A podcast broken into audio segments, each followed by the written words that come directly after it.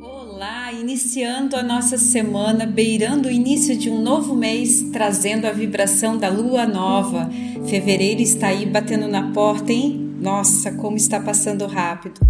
Um momento em que nos tornamos um pouco mais reservados nessa lua nova, sentindo a necessidade de ficarmos um pouco mais recolhidos. Uma semana propícia para rever é, as nossas metas, os caminhos que estamos escolhendo, as nossas relações, sejam amorosas, nas amizades ou no trabalho. Quais escolhas profissionais que eu tenho feito? Você já parou para pensar sobre isso? O que tenho permitido, abraçado, ainda fazem sentido para mim? Essa é uma fase que pede exatamente isso você já parou para pensar em quantas coisas você se envolve que talvez não faça mais sentido para você e ainda assim você continua?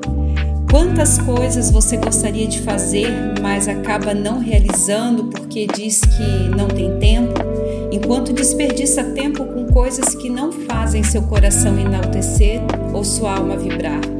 É exatamente esse convite que eu faço a você nessa semana Esteja no agora. Pare, observe e reflita sobre tudo que está e é na sua vida.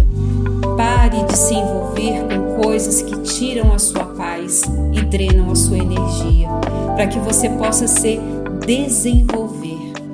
Você pode ir muito mais longe do que imagina, pode ser muito mais feliz do que já é.